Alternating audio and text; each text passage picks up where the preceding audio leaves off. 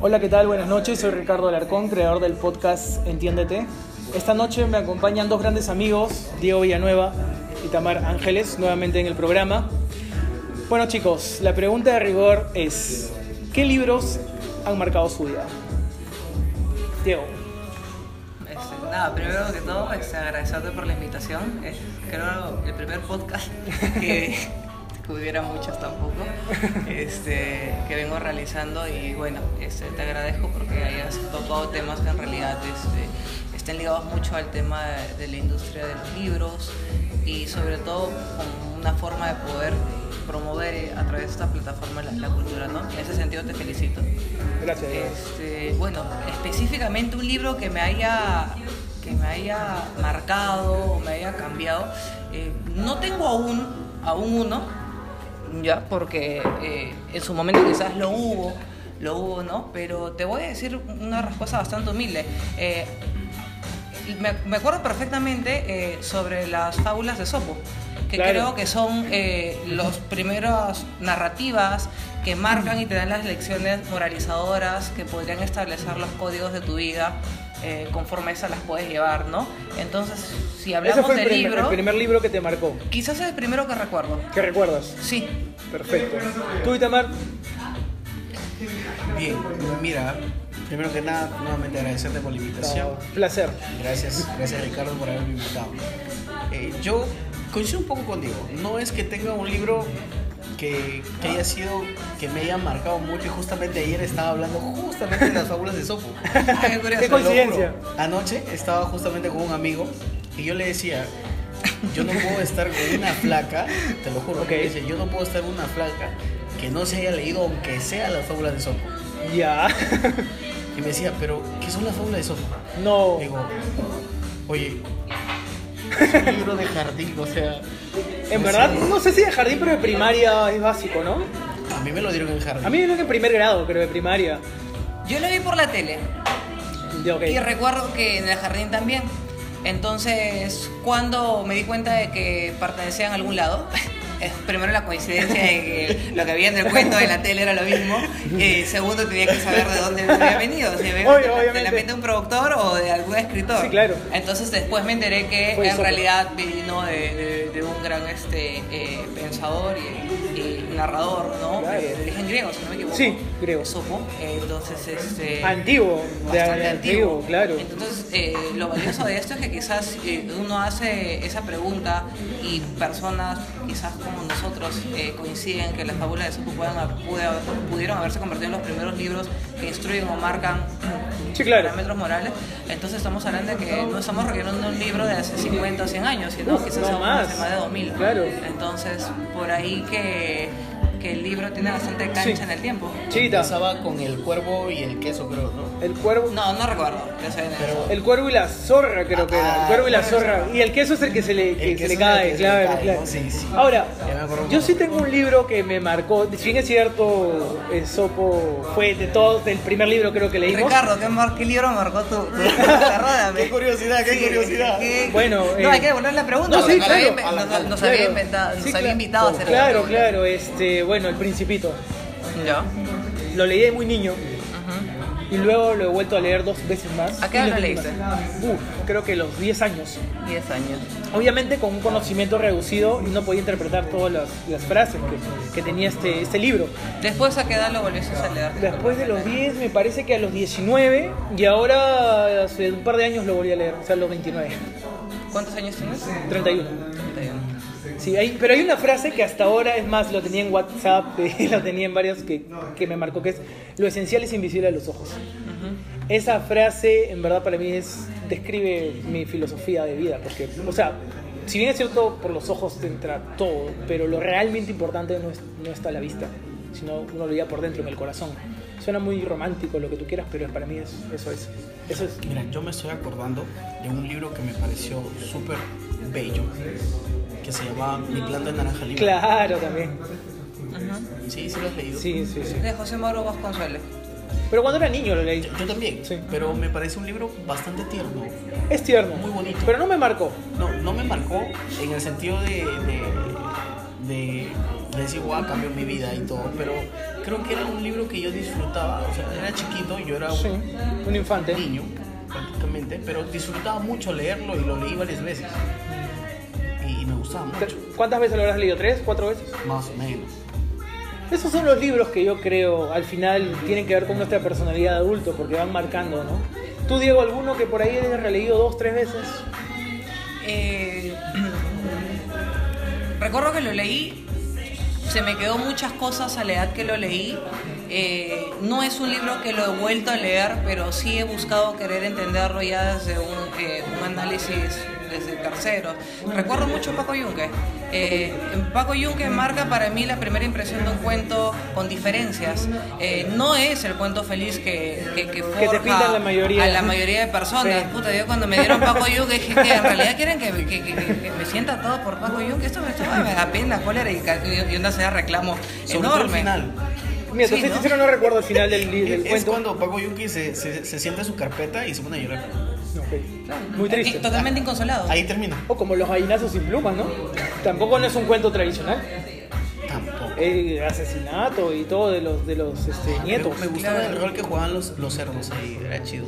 Eh, claro, es como que la los gente. cerdos es la, la parte podrida pues de, de la que sociedad, la ¿no? gente. Yo creo que ese a Orwell. Eh, la, eh, la gran rebelión en la granja, muy buen libro también. Sí. Pero, por ejemplo, otro, otro libro, hay uno, tú ya estás fijo, lo has leído, tú eres marquetero, de Tony Robbins, Despertando tu gigante interior, o Despierta tu gigante in- interior. A mí me sacó mil frases ese libro, que yo las pongo en práctica algunas, ¿no? O sea, Mira, Tony. Robbins es un capo, sí. pero eso no es un libro de marketing. Bueno, pero es de autoayuda, de ayuda a, a. Distinto. Sí, bueno, bueno, pero tú lo debes haber leído. No, ¿No lo has leído? Increíble, ¿ah? Ese es un libro de culto para, o sea, los que siguen a Tony Robbins tienen que haberlo leído. Creo yo. Tú sí sabes quién es Tony Robbins. Sí. Y si te gusta cómo... creo que sí lo he leído tú. ¿Sí has Sus leído? otros libros, Poder sin límites. ¿No? ¿Tampoco? ¿No te llama la atención Tony Robbins? No. Está bien, es sincero, es sincero. Sí, o sea, Pero creo que es es- un gran líder. yo Sí. también lo veo así. Sí. Pero, o sea, de ahí a, Tiene buenas frases. a ponerme fan, fan que digamos. No soy fan, pero, Pero, sí creo que ver, es una persona Sí, me dan la, pa- la pausa, por favor. Dale, dale, dale, dale. Diego, Eh, ilústranos. Claro, eh, en realidad hay dos cosas que rescato de lo que dices. Sí. Eh, dices, eh, es un gran marquetero y utilizas eh, este término para justificar eh, Sí. eh, la expresión de, de por qué le til- lo tildas de marquetero. Él dice, pero él no es un libro, Claro. no es un libro de, de- de Claro, marketing. claro. Eh, yo sí encuentro cierta Sí. congruencia, ¿sabes por qué? Porque en realidad eh, utilizar un libro inteligentemente con frases cortas y memorables permite eh, garantizar lo comprendido en la lectura, refuerza la seguridad en quien lo lee y le da la capacidad de poder expresar con seguridad lo que ha entendido. Así es. Entonces, una de las condiciones básicas en- que creo eh, que percibo entre los marqueteros es justamente esa confianza para poder eh, explicar lo que, lo que con seguridad creen y así generar la venta. Eh, una condición importantísima de los marqueteros es la seguridad con la que te vendes antes de lo que vendes. Y Básico. Anthony Robbins te deja claro esas lecciones. no he leído a Anthony Robbins, pero no me es suficiente Por cómo viste sus videos, ya Pero un creo que entiendo mucho su filosofía en la forma como él practica lo que dicen sus libros. Es muy buen estratega, eso sí, Sí. es muy buen coach también. Claro. He visto que ha, ha, ha llevado a muchas celebridades y sus resultados han sido excelentes y las mismas este, celebridades eh, lo, lo avalan. Sigue muy lejos Donald Trump, ¿no? Exactamente, Obama. Obama. Sí, entonces, eh, pero yo creo, muy buen punto Sí. de vista de Diego, Sí. pero un, un libro de marketing que lo entiende desde el punto de vista de un, de un, de un marketero, Claro. Tú eres el profesional es, es justamente directamente a la profesión. Así es. ¿Me entiendes? Entonces, este, creo que esos son libros que complementan el tema de la función de uno. Claro. Principalmente eso. Claro que sí. ¿Algún otro libro de repente de cualquier género que tú digas, pucha, este libro en verdad Mira. lo he podido poner en práctica en mi vida? ¿O he cogido algún extracto de la historia que me sentí identificado? Sí. Yo tengo dos Dale. que justamente tengo muchos amigos de- que hacen un montón de negocios y diversificación de ellos. eh, y me recomendaron una vez leer Secretos de una mente millonaria de T. Harv Eker. Ok. Y Oh, Piensa y hágase rico de Napoleon Hill. Sí. Creo que esos son dos libros que ayudan mucho en la vida de uno a, a poder lidiar con los constructos que uno va, va este, acumulando durante su infancia hasta la etapa en la que te das cuenta eh, en cómo, cómo estás llevando las cosas, cómo estás llevando tu vida y qué, qué puede ser mejor. Porque Sí. Cuestionarse a uno mismo es un poco difícil. Desatarse de muchas creencias que uno tenía es, Sí, claro. es un poco complicado. Pero creo que esos libros te ayudan a darte, te dan un... Como una guía, ¿podría ser?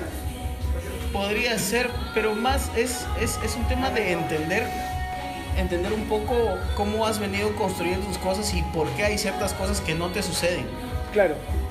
Sobre todo por el de Napoleon Hill, que sí lo he leído, el otro no. ¿Piensa que que ti- Sí. Piensa que hace rico. Sí. Napoleon Hill, A mí también me gustó. Ese, ese libro me parece que, como tú dices, ¿no? Tú no tienes creencias y uno actúa de una forma por default y al final se da cuenta que en verdad te está haciendo las cosas mal y por eso no llega a tener, en este caso, el poder adquisitivo que, que tienen otras personas, ¿no? Pues tiene sus hábitos, no son los adecuados. No sé qué piensas, Diego, tú respecto a eso. Ah, sí, este, yo tengo una especie de, de batalla establecida entre Me parece interesante. eh, las personas o sobre todo los grandes promotores de liderazgo bajo una construcción casi estereotipada sobre la personalidad. Eh, en realidad hay dos cosas que, que han hecho que la personalidad sea materia de estudio y esto la psicología nos lo viene enseñando en generación tras generación, ¿no? Cómo la personalidad se va acomodando eh, en los de- determinados estratos sociales, ¿no? Cómo la sociedad influye en la construcción de la personalidad. Y una cosa interesante que la gente se olvida es, quizás mm, hablando de mi generación, lo primero que te enseñan en personas, familia, relaciones humanas es la construcción de la personalidad. Entonces, la construcción de la personalidad se da, creo, en los tres núcleos sociales más básicos de todo ser humano, la familia, la escuela y el vecindario. Pero es interesante cómo esta puede moldearse en determinadas circunstancias. Y si las circunstancias dejan de ser circunstancias para convertirse en una forma o un nuevo estilo de vida, lo que uno puede estar haciendo quizás ya no es improvisando una personalidad, sino adaptándose a un estilo de vida, Ok. pero limitando ciertas cosas que nos pueden quitar quizás la condición básica de un ser humano, que son las emociones y los sentimientos que pueden estar anulados de una manera intencional. Eh, algo que rescato mucho de la literatura es justamente el- la brusquedad de las emociones y los sentimientos ahondados a través de la literatura. Me encanta la literatura. Yo creo que es negra. más sincera la Eh, literatura. sí, so- Es mucho más sincera porque es el sentimiento Yo del no escritor. veo a un Edgar Allan Poe No. computándose. eh, El gurú. eh, El, síganme porque ese es el estilo de vida necesario, porque él se autodestruye Claro, solo. O sea, autodestruye. no veo a, a- a un eh, John Kever eh, con complejos de, eh, no sé, Jürgen Klarik. O sea, Claro. no, no, y tampoco veo a cualquiera de esos grandes Claro. escritores de literatura negra queriéndole caer chévere a todo el mundo. Obvio que no. Es algo que, por ejemplo, yo nunca haría. Bukowski tampoco, por ejemplo. O Bukowski, o sea... Tan crudo para sus textos. Y, y te digo una cosa, si el ideal de persona debe estar estereotipado en tener que ser cool y, y, y, y, chévere todo el tiempo con todo el mundo, no me gusta. Uno tiene que ser auténtico, Rechazo claro. Fervientemente esa imposición de actitud. La que sí reconozco y creo que es necesaria para aprender a vivir en armonía es el respeto y la tolerancia, que van muy bien de la mano y que incluso coinciden muy bien en conceptos, pero eh, necesariamente tener que transformar tu personalidad y llevarla a un molde estereotipado, creo que, creo que anula mucho de nuestra esencia y esa esencia que es necesaria explorarla para la comprensión misma. Hay gente que puede eh, decir, ok, necesito ser chévere durante 10 años porque los propósitos de mi vida son los siguientes y si no los consigo bajo este formato de personalidad probablemente no los consiga después. Así que me meto encasillado durante 10 años para qué? Para llegar a ese puesto, para ser tal persona y cuando lo logro, bien, palmas Sí. por ello. eh, No eres feliz. No creo que mueras feliz, yo creo que vas a morir infeliz. Por eso te digo. Porque, ah, ok. Bueno, porque mueres- probablemente mueres, lo que has hecho es inventarte una personalidad para conseguir tus objetivos, no sé si sean espirituales, quizás materiales, Sí. que van a llenar el aspecto espiritual, que probablemente sean esos vacíos. Eh, espero que no te encuentres con alguien más observador que tú para darte cuenta de eso. Y si es que te lo encuentras, espero que por favor te dé el consejo necesario. O el que estés Claro. buscando en ese momento. Ahora, yo sí creo que si bien es cierto, no es bueno ser este, totalmente seguir los pasos al pie de la letra, si hay ciertos tips por ejemplo, que yo he puesto en práctica de estos grandes gurús y que me han servido para conseguir mis objetivos, sobre todo para ser más disciplinado. Yo creo que el tema de la disciplina sí es importante para conseguir tus objetivos. Es básico. Por más personalidad que tengas, por más, no sé, por ejemplo, la mayoría de artistas, este... Talentos. Claro, somos de, de- de- de, no sé, de momentos de inspiración, ¿no? Dicen muchos. En mi caso, yo sí le dedico tiempo a practicar mi escritura porque quiero mejorar, porque quiero, yo sé que no, que, que no soy perfecto y tampoco aspiro a llegar a la perfección, pero sí mejorar el tema de contar una historia y practicar, ¿no? Hay muchos que no, que son de momentos. Y, y para mí, eso, es- no sé, esos son artistas de antaño, ¿no? Los nuevos artistas tenemos que ser dedicados. Es mi punto de vista. No sé qué piensa Itamar, que también es artista. Mira, yo lo, lo bueno que tengo de- desde, el, desde el punto artístico es que yo el arte lo llevo en la sangre. Y para mí nunca ha sido difícil o, o necesario tener que estar practique, practique, practique, practique, porque a la primera yo lo hago. Ok. ¿Me entiendes? Y, y- y siempre he destacado. Eh, ¿Podrías aclarar a quienes nos escuchan o ven qué, eh, qué ¿Qué rama de arte, Claro. qué Mira. rama de arte se te yo tornó he, fácil? he pasado he pasado por muchas de ellas ya Eh, por ejemplo mira en el tema de la música mucha gente se tomaba mucho tiempo para aprender a tocar guitarra y yo la Sí. aprendí en 10 minutos o sea en 10 minutos yo estaba tocando una canción literal Ok. así entonces todo el mundo agarraba y decía oye pero cómo es que puedes hacer eso decía, Claro. no sé yo pongo mis dedos acá y como ya como me sé más o menos ya te he visto cómo lo haces ya lo hago. Sí, claro. ¿Me entiendes? Entonces, desde, justamente fue Sí. por eso que empecé a tocar guitarra, porque Sí. un brother me dijo, deberías aprenderlo, porque si así tocas Claro. así, o sea, imagínate. A eso es a lo que yo me refiero. Justamente por Hay eso. que- hay- Lo si tienes el talento, del- perfeccionalo. Porque hay muchos que no llegan lejos porque no perfeccionan su talento. Lo mismo fue con el tema del dibujo y la pintura. O sea, yo también tenía la inclinación en el colegio de dibujar y gané muchos concursos con eso. Sí. Te lo juro, ¿ah? gané muchos concursos de dibujo. Y, y- y todo el mundo admiraba lo, lo que yo hacía, pero o sea, no era algo que yo que me apasionara tanto como para continuarlo Claro. y seguir, ¿no? O sea, yo lo veía más como unos un, un talento más de los que yo tenía, Ujú. y, pero no era lo que yo quería lo que yo quería seguir. Ok. ¿Sí me entiendes? Sí, claro. Entonces, lo mismo fue con el canto. Gané muchos concursos y en algún momento sí lo pensé, Sí. pero cuando conocí el marketing, yo me enamoré mucho de eso. Sí. Porque yo ya venía trabajando en, en el rubro y entender la ciencia de lo que hacía fue eh, alucinante. Claro. Me gustó mucho, me, me empecé a especializar, tuve que viajar, ir y aprender de lo que yo quería hacer y regresar y poder ejecutar. ¿Me entiendes? Sí, claro. Entonces, este, como te digo, nuevamente en el teatro.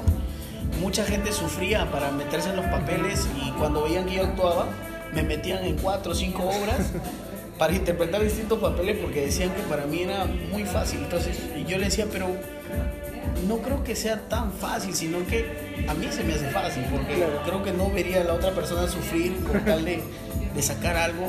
Incluso hasta una vez actué de gay. Te lo juro. Ok. Nadie quería ese papel. Yo le dije, pero yo no tengo complejos. O sea, si quieres darme un papel de gay, dame el papel de gay. Yo no tengo un problema.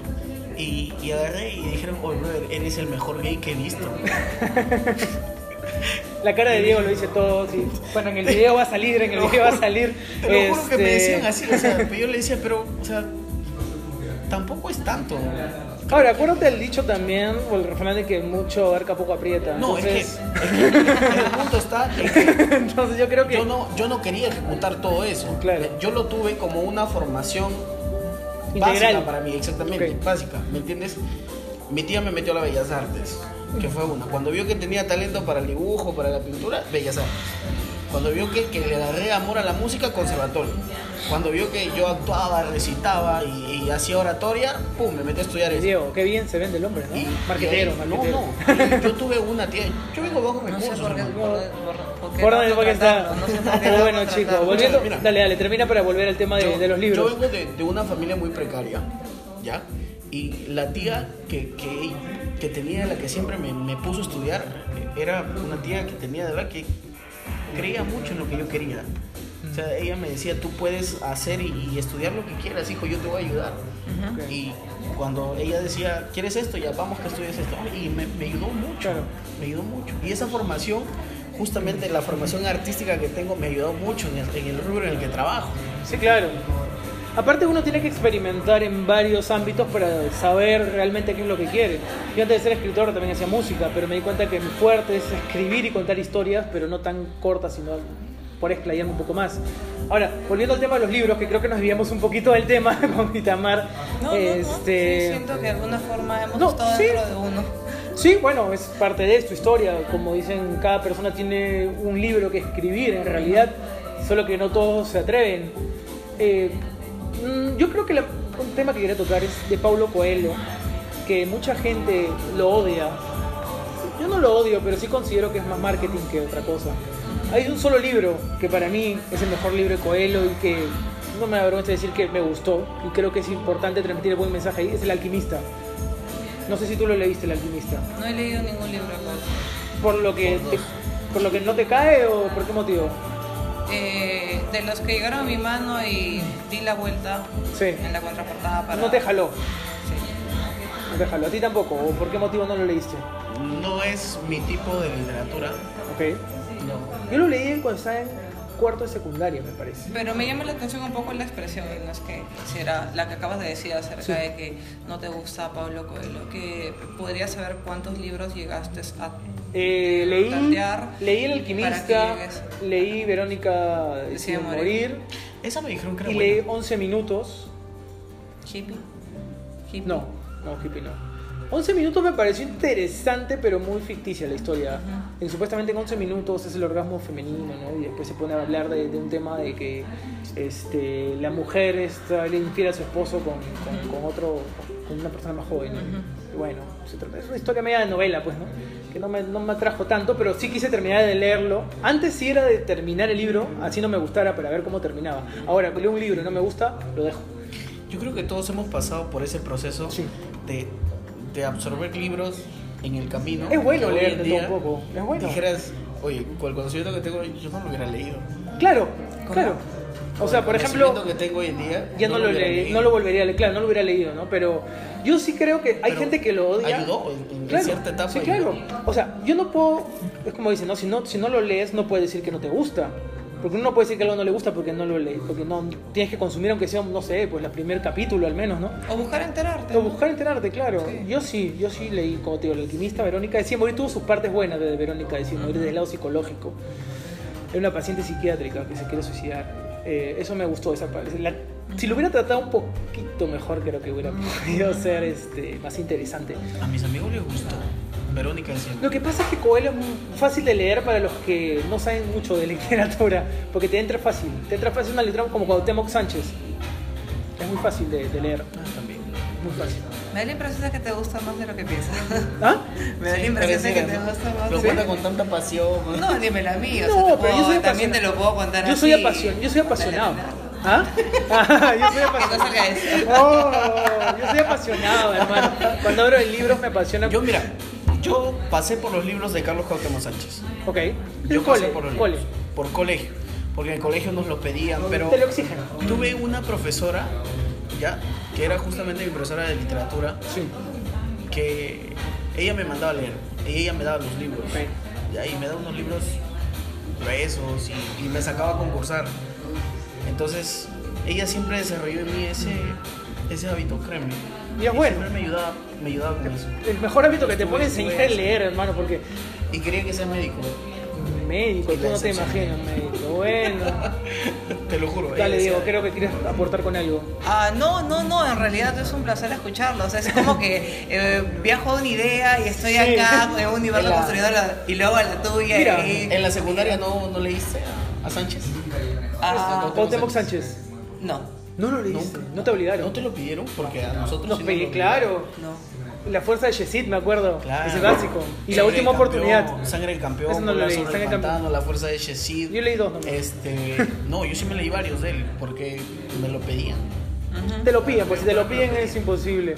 Ahora, yo sí creo que de repente en el tema de la educación debemos reformar el tema de las lecturas en el colegio. Porque te dan libros súper antiguos como El Quijote o La Fuente Ovejuna. Esos libros, a mí, la verdad, no me gustan ninguno de esos. Y creo que son muy tediosos para un alumno de primaria o secundaria. Podrían darte de repente, no sé, algo más digerible. Ponte, yo cuando leía Alan Poe de- en, en- en secundaria, quedé apasionado por Alan Poe. Y es más, es mi escritor favorito. Y me han dicho que escribo algo similar, creo que lo dijeron en la presentación de mi libro, y para mí fue un halago total, pues, ¿no? Decir que escribes como tu favorito es lo máximo. Y sí creo que deberían dar ese tipo de libros, o sea, no, no, no mostrar los libros, no sé, pues más como que con final feliz, como creo que hemos hablado hace un poco, sino que la, la vida no es así, o sea, la vida es dura, la vida es cruel, ¿no? Hay que mostrar la realidad tal cual, porque si no uno cuando ya sale del colegio cree que todo es color de rosa y no. Particularmente no lo veo así. No sé qué opinas tú, Diego. Eh, sí, has tocado algo importante. Sí. Eh, la forma como se, se, induce la lectura a, a, a los jóvenes. Eh, yo primero tengo un par de, de, cosas claras con el tema de la lectura juvenil. Eh, que si el rechazo hacia el libro eh, tuviera culpables, probablemente esa culpabilidad quizás no nace en el colegio en gran medida, okay. probablemente en el primer núcleo social que pueda ser la familia. Eh, y ese psicosocial, ¿sabes cuándo lo he visto? ¿Cuándo? Cuando eh, me encuentro, no solo en mi caso, sino que lo veo con tanta notoriedad, eh, cuando los papás dicen una de las cosas más descabelladas que, uh -huh. que puedo escuchar, sí. eh, estás castigado, coge tus libros. ¿Cómo Entonces, la primera inducción de psico psicosocial que se está desarrollando en esa persona es que el castigo, como sinónimo de represalia, o sea, no. es claro. coger un libro. Okay. Y si invertimos esto para mejorar un poco los resultados y decimos, oye, eh, si haces bien las cosas, o si logras conseguir lo que te pido, te compro un libro. Claro. Es más, lo eliges. Claro. Vamos juntos y compramos el libro. Sí. El que tú quieras. Entonces, eh, creo que así se puede cambiar un poco esa situación, porque justamente son los padres o la sociedad un poco adulta que se encarga de juzgar al nuevo porvenir que ya se olvidaron, son los hijos que criaron, sí. y a quienes se encasillan en masa, tildándolos como una sociedad no cultileída, cuando el origen de esa, de esa razón es que, en teoría, se, se generó eh, en el propio hogar. El segundo punto que me, hubiese, sí. que me gustaría tocar es que en los colegios hay una pretensión muy forzosa de querer enriquecer la cultura dándoles literatura de, de la era 500 años atrás. medieval. Sí. Eh, primero lo que uno tiene que hacer es eh, darse cuenta que el material que le van a dar a un alumno deba tener una adaptación paralela quizás a, al nivel del lenguaje o las formas como se comunican hoy en día. Eh, tratar de encontrar un, un, libro escrito hace 80 o 100 años o darle un libro de hace 80 o 100 años eh, no garantiza que el nivel de vocabulario pueda ser entendible a una persona o un joven de 11, 12, 13 años. Sí. Entonces, mm, ¿cómo podemos garantizar los resultados de una comprensión lectora en ese caso? No se puede. Simplemente creas, o sea, creas anticuerpos en el niño. Es difícil. Es difícil, no es imposible. Yo pasé pero por es ello y. Puta, no, no me grabé ninguno. pero no, no, sí, alguno, uno que otro, uno que otro. Bueno, pero chicos, que nos sí. metió una extendida brava el podcast. ¿ah? Normalmente son 20, ya vamos para los 30. Antes de acabar y antes de escuchar a Itamar, porque quiero escuchar a Itamar, algunos saludos que quieran, que quieran mandar. ¿Alguien les ha pedido saludos? ¿No? Bueno, yo sí quiero mandar saludos porque para mí para algunos de mis seguidores más acérrimos que si no me van a matar. Bueno, para Leia Aguilar, para su prima Betsy, para mi amiga Fiorella Ferrari que ha venido desde Lima, que está acá también. Y nada más, bueno, que está detrás de cámaras. Y nada, bueno chicos, escucharte Itamar, unas palabras finales antes de, de acabar el podcast. Lean muchachos, lean y encuentren su tipo de literatura para que no les canse. Diego, mensaje final. Uh, lean y escriban lo que piensan. Perfecto, me gustó, me gustó ese final. Bueno, yo como mensaje final, si bien es cierto, siendo redundante, que lean bastante, pero que no quede solamente en ese momento que terminó en el libro. Interprétenlo e interiorícenlo, nada más. Y lean mi libro también, Cuentos para Adultos, por favor. Está acá en Fantino Café, pueden adquirirlo a un superprecio y ya nos vemos en un próximo programa. Hasta luego. Gracias Ricardo por la invitación. Gracias Ricardo, cuídate.